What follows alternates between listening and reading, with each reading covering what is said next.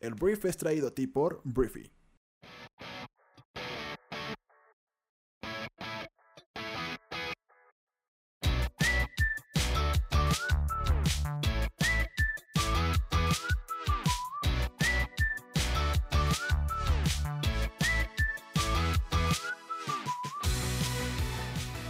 Muy buenos días, bienvenidos a esto que es El Brief. Es el programa en el cual puedes conocer las noticias más importantes del mundo en cuestión de minutos. Yo soy tu anfitrión Arturo Salazar y este programa nace de la necesidad de conectarnos con otras personas, de que cuentes con la información para construir una conversación en cualquier lugar y acerca de cualquier tema.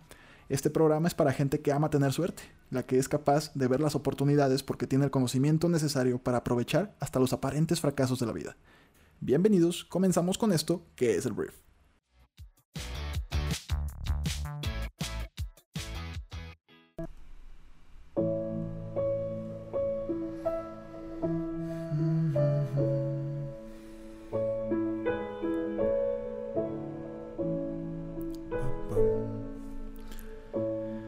Días, Briefer. Yo soy Arturo. Bienvenidos a esto que es el brief para este martes 26 de noviembre. Gracias por estar aquí de entrada. Te agradezco mucho que estés aquí. Y bueno, estamos a menos de un mes de la Navidad. Es una época en la cual, pues a mí me gusta pensar que las cosas pueden ser mejores de lo que ya son. Es una época en la cual nos permite soñar y tener esperanza acerca de, pues si tu vida tal vez ha tenido, tal vez has tenido un año duro, y la Navidad de alguna forma te recuerda que pues, se puede tener esperanza y te recuerda un poco lo que realmente es importante en la vida, ¿no? Por, por lo menos eso es lo que em, en mi caso se me ha enseñado. Entonces hay gente que no le gusta la Navidad, tienen sus razones y yo respeto eso. Sin embargo, creo que en general es una época en la cual la gente se reúne pues para analizar y meditar un poco qué están haciendo con sus vidas. Este, más allá de los regalos, más allá de todo lo que se supone que trae eh, Santa Claus o el Niño Dios o dependiendo cuál sea este pues quien te traiga los regalos en tu casa. El tema es que, pues bienvenidos, bienvenidos a esto que es el brief. Vamos a comenzar. Vamos a comenzar hablando de algo que no tiene nada que ver con la esperanza y que no tiene nada que ver con la buena onda de la Navidad. Vamos a hablar de la economía de México, porque el día de ayer la economía mexicana pues ahonda su travesía por el desierto. En los primeros nueve meses de 2019, el crecimiento en nuestro país, económicamente hablando, ha sido nulo el Producto Interno Bruto de la segunda potencia latinoamericana que es México cayó pues 0.1% en el primer trimestre eh, perdón, en el primer semestre del año y apenas avanzó un 0.01% en el tercer trimestre según cifras revisadas del Instituto Nacional de Estadística y Geografía, el INEGI, publicadas el día de ayer. Estos resultados dibujan un panorama de tres caídas trimestrales consecutivas, iniciadas en el último periodo del año 2018, una más de lo que la mayoría de los economistas considera como una recesión técnica. La redivisión a la baja del último trimestre del año 2018 y del segundo trimestre del año 2019 apunta a contracciones del 0.08% y del 0.06% respectivamente en julio cuando se presentaron las cifras preliminares ahora revisadas. ¿Qué significa revisadas? Que se van más a la carnita y determinan de alguna forma con un poco más de tiempo si en efecto la cifra que se reportó era la correcta o pues mantenía una calificación distinta. Entonces, en este caso se revisaron y pues no, no, le convino el número real a nuestro país porque fue a la baja. Entonces, el INEGI em, de alguna forma hace todo esto para pues ya darte un panorama muy claro de lo que está pasando, ¿no? Entonces, bueno, el marginal avance entre julio y septiembre de este año, dado a conocer este lunes, no despeja las dudas. Los resultados quedan lejos de la promesa de campaña de nuestro presidente Andrés Manuel López Obrador de crecer a un ritmo de 4% anual durante su mandato, iniciado ya casi hace un año. Entonces, bueno, la economista Valeria Moy, directora general del Centro de Análisis México, ¿cómo vamos? define el momento que atraviesa el país como uno de, uno de estancamiento duradero que una economía emergente con una población que está aumentando crezca al 0% cuando no hay una crisis internacional o interna, habla de un estancamiento hecho en casa, es lo que defiende ella.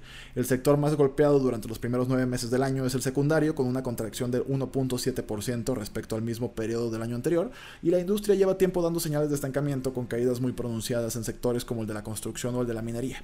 Entonces el sector primario, que incluye la agricultura y la ganadería y el de servicios, pues de alguna forma tuvieron este, un mejor temporal con crecimientos del 2.2% y 0.6% respectivamente, de acuerdo con cifras desestacionalizadas. Y bueno, con esta última revisión, México se encamina a una cifra de crecimiento mediocre para este año, eso es lo que es, ya anunciada por los organismos internacionales, todas las cifras, todos los números en los que no creía nuestro presidente, el Fondo Monetario Internacional, que rebajó en octubre la proyección anual hasta situarla en 0.4%, cinco décimas menos que en la estimación anterior, también la Comisión Económica Económica eh, América Latina y Caribe, la CEPAL, eh, que es aún menos optimista al proyectar un punto 2%. Y bueno, de cara al 2020, ambos organismos apuntan a una modesta recuperación, lo cual es una gran noticia. O sea, también no hay que hacer, o sea, no, tampoco hay que decir que ya nos cargó el payaso, porque hay una modesta recuperación y sitúa nuestro crecimiento en torno al 1.2%. Entonces, la preocupación por la fortaleza de la economía ha llevado al Banco de México a rebajar los tipos de interés tres veces desde agosto. El Fondo Monetario Internacional, por su parte, ha renovado este lunes una línea de crédito de 61 mil millones de dólares, que son 13 mil millones menos que en el convenio anterior, a petición del Ejecutivo, porque, atención, hay un, hay un encabezado que yo vi mucho diciendo, maldita 4T, que rebajaron la línea de crédito de 61 mil millones de dólares, como si fuera la tarjeta de crédito que pueden pagar o tal vez no. O sea, dijeron, o sea, consideraron que el esta, esta disminución en la línea de crédito de nuestro país era algo que era una señal casi casi de descarrilamiento económico de nuestro país. La, realidad es que esto se lo pidió eh, el ejecutivo de nuestro país. Este, entonces, ¿para qué es esta línea de crédito? Pues es un instrumento al que México puede acceder desde el año 2009 en caso de tener problemas de liquidez.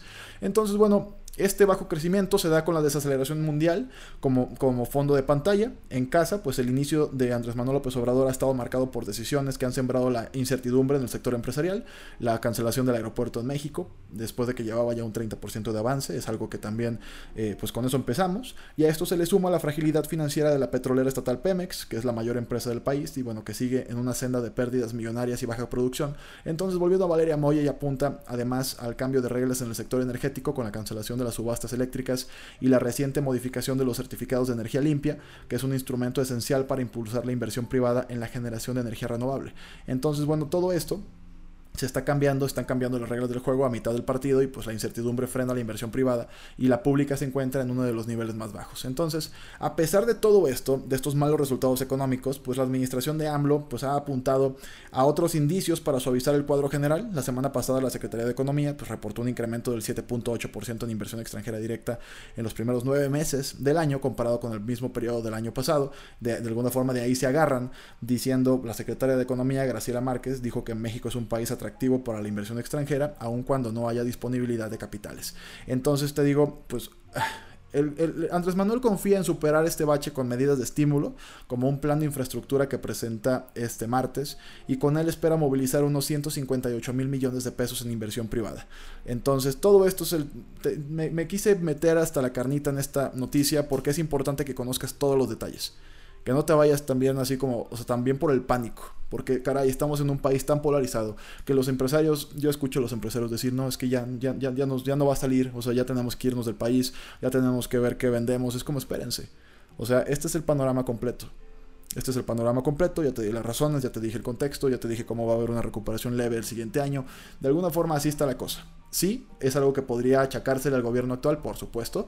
Ha habido tal vez eh, modificaciones ha habido tal vez este un cambio de, timón, de, timón o de timonel, se le dice. Andrés Manuel hace poco dijo que le den un año más para que México esté completamente transformado. Entonces, bueno, Andrés Manuel, la realidad cuál es? Ya no nos cumpliste en tu primer año de sexenio el 4% anual de crecimiento económico. Dudamos mucho, la neta, que nos puedas cumplir esto en cualquier parte de tu sexenio. Sin embargo, bueno... Eh, todavía tienes una percepción increíblemente buena. Al parecer vas a poder comprar un año más en el cual tú dices que esto va a cambiar por completo. Ya dejaste abajo el primer año, ya los primeros seis meses que ibas a eliminar la inseguridad de nuestro país tampoco se pudo. Digo, varias promesas que no sé, pues me queda claro que tal vez fueron electorales más que realistas, pero bueno, pediste un año más, el pueblo de México te lo va a dar y pues veremos qué sucede. La economía por lo pronto está en momentos sí complicados de estancamiento y pues eh, nos toca a todos, ¿sabes? O sea, ese es el tema. Con nuestro país, en un país tan rico, con tanto talento y con tanta juventud, nos toca a nosotros también participar. Y nos toca a nosotros perder el miedo e irnos a los datos. Eso es muy importante. Irnos a los datos y no al miedo generado por las redes sociales y no a lo que dice mi tío o mi tía y no a lo que dice hasta un mismo presidente de un organismo empresarial que muchas veces ellos mismos tienen un sesgo que al final de cuentas provocan el pánico y provocan la psicosis también, ¿no? O sea, tenemos que de alguna forma tranquilizarnos, entender que estamos parados en México, en una de las 20 economías más poderosas del mundo, y que tenemos todo para salir adelante. No solamente irnos a la primera, que entiendo que es desinformación. Entiendo que cuando yo veo a un empresario asustado y un empresario que detuvo toda su inversión y un empresario de ese, o sea, con estas características, o cualquier persona, no solamente un empresario, entiendo que le falta la información. ¿No? Entiendo que le falta la información, este, y, muchas veces eso hace que hablen y nada más le tiren, o sea, pues puro hate al gobierno, sin considerar otros factores. Aquí el punto es ese, hay que tener toda la información. Aquí en Briefy hacemos lo que podemos para darte la mayor, la mayor perspectiva posible. Entonces, así van los datos, así está la cosa. México está en recesión o está de alguna forma pues en recesión técnica, según algunos economistas. Hay gente que dice que todavía no estamos en recesión, pero el tema es que sí estamos estancados. Estamos estancados. Nuestra economía se contrajo 0.1% en la primera mitad del año 2019 y pues se estanca también en el tercer trimestre de este año. Está complicada la cosa, pero tenemos que echarles todos para adelante. Son momentos en los que nuestro país exige, exige que nuestro país, o sea, sus ciudadanos, todos nosotros mexicanos, nos pongamos las pilas. A pesar, muy a pesar de lo que suceda o no en la silla presidencial y en el gobierno que tengamos. Hemos salido de muchísimas peores que esta. Hablando y terminando con el tema económico mexicano, vamos a hablar del TEMEC. El TEMEC es el nuevo acuerdo, el nuevo acuerdo comercial de Norteamérica que pues, se terminó de, de pactar en los últimos días del gobierno de Enrique Peña Nieto. Y el día de ayer las autoridades mexicanas dieron un, dieron un mensaje o una petición o levantaron la voz un poquito, que normalmente no le levantamos para nada la voz a los gringos. Pero el tema es que los mexicanos dijimos el lunes que ya es momento de ratificar el nuevo acuerdo comercial de Norteamérica, el famoso TEMEC, que se ha visto demorado en Estados Unidos en medio de la oposición de sindicatos que temen que no protegerá los empleos en la mayor economía del mundo. México ya ratificó el tratado, que fue, eh, fue firmado, como ya te lo dije, por tres países hace alrededor de un año, mientras que Canadá ha dicho que espera avanzar en línea con Estados Unidos. Entonces los únicos que nos fuimos de boca fuimos nosotros. Em, Jesús Seade, que es el subsecretario para América del Norte de la Cancillería mexicana, dijo que lejos de estar, lejos de llegar a un acuerdo, en las últimas dos semanas se han recrudecido los pronunciamientos de ciertos sectores laborales, ventilando ideas que serían totalmente inaceptables para México. Es la opinión de México que ya es momento de proceder a la ratificación, y bueno, los, los republicanos temen que las perspectivas de ratificar el tratado podrían reducirse si el proceso se prolonga hasta el próximo año debido a la elección presidencial del 2020 y la posibilidad de un juicio político contra Donald Trump. Entonces, SEADE o Sid, no sé cómo se pronuncia el apellido del, subsecretario, dijo, dijo sentirse pesimista respecto a la ratificación del acuerdo en lo que resta del año, pero el presidente Andrés Manuel López Obrador aseguró que es optimista ya que espera que un exhorto dirigido a la presidencia, a la presidenta, perdón, de la Cámara Baja del Congreso estadounidense, Nancy Pelosi, surte efecto. Entonces, pues el optimismo de uno contra el pesimismo de otro, el pesimismo, perdón, de otros, y pues así, es la historia de nunca acabar. Entonces, por lo pronto, te digo, México levanta un poquito la voz, un poquito, nada más pidiendo que ya se ratifique esto, que brindará más certidumbre, que brindará las nuevas reglas del juego. Y pues con esto esperemos que la economía mexicana se, impulse, todavía también con todo el gasto y todo lo que va a haber de remesas que están a punto de llegar, que es oxígeno para nuestra economía. Y te digo, toda la época invernal, bueno, más bien la, época navideña, que normalmente está, es, el preámbulo de la famosa cuesta de enero, que es un poco complicado económicamente hablando. Pero bueno, en temas de comercio, em, pues el, eh, el TEMEC por lo menos por parte de México, ya urge o ya eh, de alguna forma instan. Exigen no, pero sí recomiendan que ya se apruebe en Estados Unidos y por lo tanto también en Canadá. Hablemos de la guerra comercial. Una buena noticia, por fin, hablando de temas económicos, entre la guerra comercial, más bien en la guerra comercial entre China y Estados Unidos, salió ayer. Global Times, un medio de comunicación, pues dijo que China y Estados Unidos están muy cerca de sellar la primera fase de, un acuerdo comercial. Em, y bueno, este, este Global Times es un periódico controlado por el Diario del Pueblo, que es un órgano oficial del Partido Comunista en China, en contra de las informaciones negativas publicadas en otros medios. Entonces Pekín eh, sigue comprometido, según ellos, con la continuación de las conversaciones para acordar una fase 2 del acuerdo o incluso una fase 3 con Washington, dijo el, Global Times perdón, en su cuenta de Twitter, citando expertos cercanos al gobierno chino. Básicamente las dos partes han alcanzado un consenso básico, pero la fase 1 del acuerdo, para la fase 1 del acuerdo, perdón, dijo Yao Lingjun, un experto en la Academia China de Ciencias Sociales en Pekín, que es cercano a las negociaciones.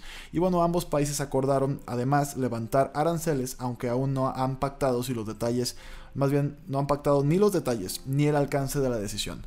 Ese tema de los aranceles era algo delicado porque Donald Trump decía no estar de acuerdo, o sea, a pesar de que sus negociadores probablemente estén de acuerdo, él pues lo veía como algo negativo para su propia imagen pública a la hora de que pues amenazas y cumples con aranceles y luego pues lo retiras mutuamente y dejas las cosas tal como estaban. Entonces, esto obviamente le dio para arriba a los mercados, estuvieron más optimistas, eh, los gringos sobre todo cerraron a la alza optimistas por este tipo de noticias que se van filtrando y van modificando el orden mundial económico día con día y la incertidumbre que sigue ahí. Entonces, bueno, buenas noticias, creo. Esperemos que el día de hoy se mantengan las buenas noticias. O tal vez no. Es tiempo de hablar de Bolivia porque, bueno, este país sudamericano al parecer avanza hacia la paz mientras un país pues desgarrado llora a sus muertos. Los bolivianos comenzaron a, a, remover bloqueos y van llegando a acuerdos de paz tras un mes de protestas y enfrentamientos mortales que han convulsionado y dividido a la nación tras una disputada elección presidencial que derivó en la renuncia del líder de izquierda Evo Morales, que hoy en día está en, calidad de asilado político en México. Em, y bueno, el lunes cientos de personas en la ciudad de Sacaba una de las áreas más afectadas por la violencia, guardaron un minuto de silencio por las 33 personas que murieron desde la votación del 20 de octubre. Y bueno, eh, también desde la región montañosa de Cochabamba hasta La Paz hay indicios de que lo peor de la violencia ya pasó, ya que los políticos y líderes sociales acordaron celebrar nuevas elecciones y bajar el nivel de confrontación. Entonces Bolivia, liderada por Morales desde 2006, se sumió en el caos, después de que las elecciones de octubre se vieron envueltas en una, en una controversia, a medida que crecían las sospechas de que habían sido manipuladas. Entonces Evo Morales se había obligado a renunciar en medio de protestas generalizadas, y después de que las fuerzas policiales y militares le retiraran su apoyo y le pidieran su dimisión. Entonces, bueno, el líder indigenista denunció un golpe de Estado, acabó en México eh, en, calidad de asilado político, y bueno, por lo pronto Bolivia va hacia la paz, ya las condiciones de que si estuvo bien o estuvo mal ya las hemos platicado. La noticia es que Bolivia, por el bien del el mismo Bolivia, de su economía, de su gente, de todo, pues avanza hacia la paz, dejando una un, pues, un rastro de personas fallecidas tristemente durante toda esta protesta y esperemos que las elecciones que vienen sean pues, lo mejor para el país, lo mejor para este gran país que es Bolivia. Hablemos de Uber porque el día de ayer la, pues la compañía de viajes compartidos perdió su licencia operativa en Londres por segunda vez en algo más de dos años, después de que el regulador de la ciudad se refirió a un patrón de fallas en materias de seguridad que hizo que la aplicación de transporte no sea apta para realizar sus servicios. Em, y bueno, un cambio en los sistemas de Uber permitió que conductores no autorizadas cargaran sus fotos en otras cuentas, lo que implicaba que pudieran recoger pasajeros como si fueran el chofer contratado, algo que ocurrió al menos en 14.000 viajes, según indicó Transportes de Londres. Y bueno, la campaña concede, la compañía, perdón, concede en Silicon Valley, que ha sufrido reveses por parte de autoridades y operadores establecidos en varios países, tiene 21 días para apelar y podrá surgir eh, o más bien seguir realizando su servicio durante el proceso, que es probable que incluya acciones judiciales y se prolongue durante varios meses. Entonces, bueno, la TFL el Transport of London, ha identificado un patrón de fallas por parte de la compañía, incluido varios incumplimientos que pusieron en riesgo a los pasajeros y su seguridad, dijo el regulador el lunes. Y bueno, Uber, que tiene unos 45 mil conductores en Londres, dijo que apelará la, decisión a la que calificó como extraordinaria y errónea, asegurando que ha adoptado medidas para cambiar su modelo de negocio y mejorar sus estándares de seguridad.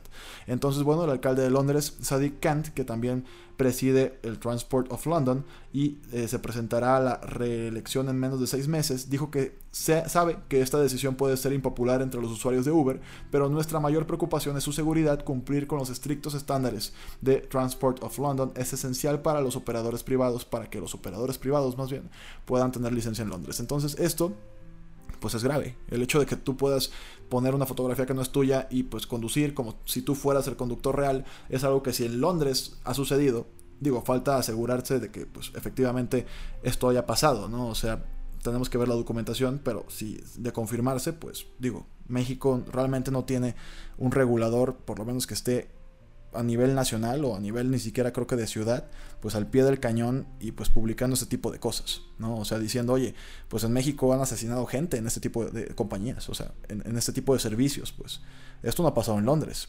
Allá nada más se preocupan de, pues probablemente te pueda pasar algo si tu chofer no es tu chofer. En México ha habido secuestros, ha habido asesinatos, o sea, ¿qué está pasando en México? Deberían aprender un poquito de los reguladores en Londres para pues aplicar las buenas prácticas y salvaguardar la seguridad de un país que tiene problemas reales de seguridad más allá de un asalto, más allá de algo de que, ay, es que no es mi chofer. acá estamos hablando con cosas mucho más delicadas y mucho más serias. Y bueno, voy a cerrar el brief de esta mañana o de esta tarde o de esta noche hablando de Facebook, porque bueno, Facebook tiene una nueva aplicación de, investigaciones de mercado lanzada el día de ayer llamada Viewpoints. Eh, fue lanzada solo unos meses después de que la compañía introdujo una aplicación de recopilación de datos de Android llamada Study, diseñada para monitorear qué y por cuánto tiempo los usuarios acceden a otro software en el sistema operativo propiedad de Google. Esto ya es historia, la neta es que pues, sí hubo como un escándalo de ahí de, temas de privacidad y ahora Viewpoints, todos los esfuerzos más bien de investigación de Facebook ahora viven en, Viewpoints. Eh, y bueno, con esta plataforma nueva Facebook no está viendo cómo usas las aplicaciones de terceros. En cambio es una aplicación que te dará recompensas por completar encuestas, probar nuevos productos y más. Y bueno, según Facebook, la primera encuesta que está disponible es la encuesta de bienestar. Y, bueno, TechCrunch, que es un medio eh, de comunicación estadounidense de tecnología, dice que la encuesta tomará unos 15 minutos y le dará mil puntos, lo que aparentemente se traduce en 5 dólares que se te pagarán a través de PayPal. Entonces es interesante, de alguna forma es el futuro de las encuestas el futuro de la investigación de mercados, pues ya al parecer ya no va a estar tanto en, focus groups, ya no va a estar tanto allá afuera, ahora va a estar en este tipo de plataformas que nos ayudarán a empresas como Briefy, pues a, generar conclusiones a través de datos que la gente da con su consentimiento. Y yo creo que es lo más importante de todo este desmadre. El consentimiento que ahora das para abrir una encuesta, contestarla, recibir dinero y todo bien. Y esto fue el tema de Facebook y Viewpoints. Y ahora vamos a hablar de Netflix porque, bueno, Netflix acaba de eh, pues rentar de alguna forma el Paris Theater en Nueva York, que es un teatro icónico de la ciudad de Nueva York, y lo va a usar como espacio para proyectar alguna de sus eh, películas más prestigiosas. Esto fue lo que anunció la compañía el día de ayer. Eh, los planes de, o más bien Netflix tiene planes para pues tener una distribución cinematográfica mucho más amplia, de alguna forma este pues como que ya vio que también el cine es un gran, gran negocio, pero de alguna forma tiene un conflicto directo con algunas líneas o cadenas de cine a nivel nacional, por lo menos en Estados Unidos.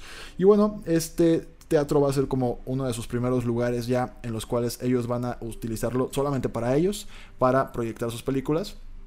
Y pues vamos a ver qué pasa a partir de aquí. Realmente esto nos va a poder sorprender o tal vez no. Pero bueno, Netflix definitivamente tiene el poder económico para pues sí armarse una línea no sé si regional o nacional, por lo menos en Estados Unidos de cines. Y pues si también controla esa parte del negocio, pues ya se está casi casi apropiando de toda la industria del cine. O por lo menos no, no apropiándose, porque estamos hablando que compite contra un Disney y que Disney es dueño de todo, ¿no? Este, pero pues sí por lo menos participando en la gran mayoría de las áreas en las que el cine pues todavía tenía algunos refugios, ¿no? Que eran pues precisamente los cines, ¿no? Las salas de cine. Entonces veremos qué pasa a partir de aquí. Pero está muy interesante. Ahorita tienen The Irishman precisamente en cines pero pues distribuyéndose a través de terceros y pues si de alguna forma Netflix le apunta a irse por una distribución propia en sus propios cines, pues yo creo que va a ser una, un, pues algo interesante, un jugador más y veremos con qué juega y veremos si también pone estrenos de series. Te digo, tienes mucho contenido y generación de, de contenido para jugar. Entonces, no sé si te lo vayan a incluir en la suscripción. O sea, hay muchos, hay muchos trucos en el modelo de negocio que pueden aplicar y pues va a ser interesante. Es todo lo que puedo decir.